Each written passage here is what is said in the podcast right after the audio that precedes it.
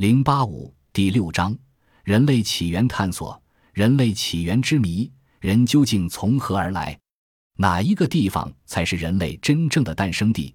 在五彩斑斓、沉睡日久的化石中，会有人类远古的明灯吗？一九九零年初，美国科学促进协会在路易斯安那州的新奥尔良市举行了一次年会，在会上，各路科学家对人类起源问题再次展开争论。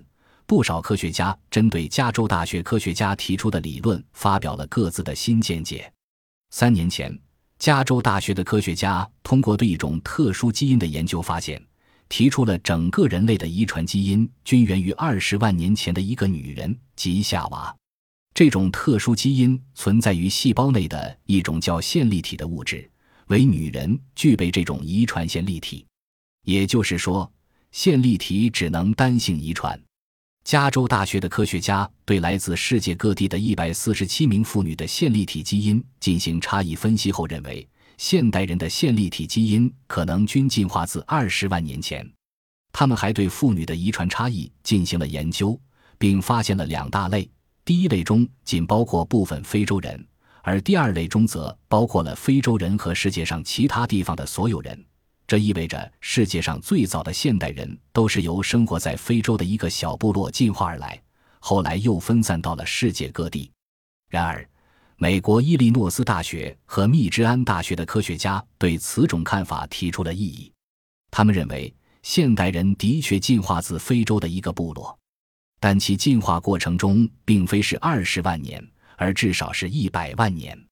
他们说，如果夏娃之说可以成立的话，那么。世界上一切与夏娃无关的人类祖先就都已绝种了，但从对古人类化石的分析结果看，事实并非如此。科学家们在对一百万年前的古人类化石研究后发现，他们的特征与亚洲现代人极其相似，这就意味着今天的非洲人是百万年前亚洲祖先的后裔。那么，人类到底起源于什么呢？在目前，西方有一部分学者认为。全世界的人种是由各种不同的古猿演化而来，此说被称为多祖论。另有许多学者则认为，世界人类起源于另一种古猿，属同一个物种。此学说被称为异祖论。二英国学者达尔文在他的《人类起源与性的选择》一书中指出，人类是由已灭绝的古猿进化而来的。由于至今全世界考古学家和古人类学家所发现。收集到的古猿化石遗物极少，还无法彻底了解古猿类与人类之间的关系，所以这个问题在国际上仍然争论激烈。据考证，类人猿有四种：猩猩、大猩猩、黑猩猩与长臂猿。根据对猩猩的形态学、生理学研究，一姐认为非洲的黑猩猩，尤其是黑猩猩中较矮品种，比其他猿更接近于人类，因为它们的举动。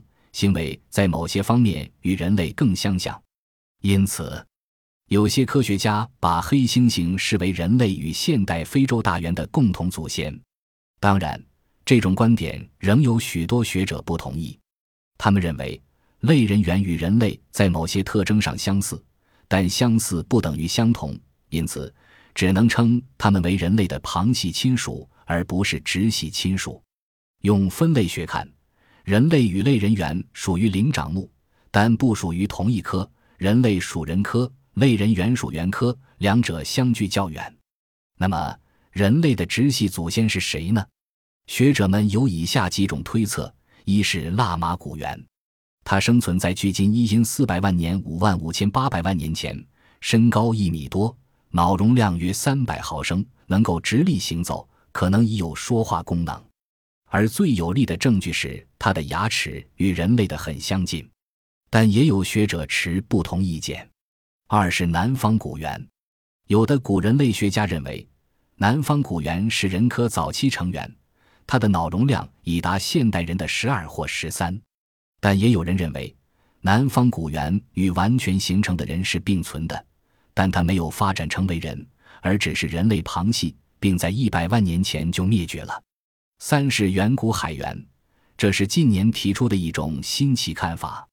学者认为，人类直系祖先是生活在远古海洋中的一种早已灭迹的独特海猿。由于地壳变迁，海洋面积缩小，对海员产生了巨大影响，使它逐渐适应了陆地的生活环境。当然，以上都是推测，并非定论。到底谁是人类真正直系祖先？需要更有力的证据来证实。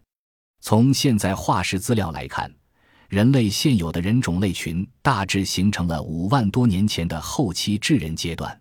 当时温暖时期，人类数量大增，遍布各大洲，在不同的阳光、水土、食物等影响下，形成了不同的人种。一般认为。白种人是在欧洲和高加索地区形成的，黑色人种的诞生处在非洲撒哈拉大沙漠以南地区，黄色人种的摇篮在亚洲，南亚和大洋洲是棕色人种的故乡。众说纷纭，莫衷一是，对错与否似乎已经显得不大紧要。紧要的是，人类对自己自身起源的思索和探求将永远伴随时间的推移而满怀激情。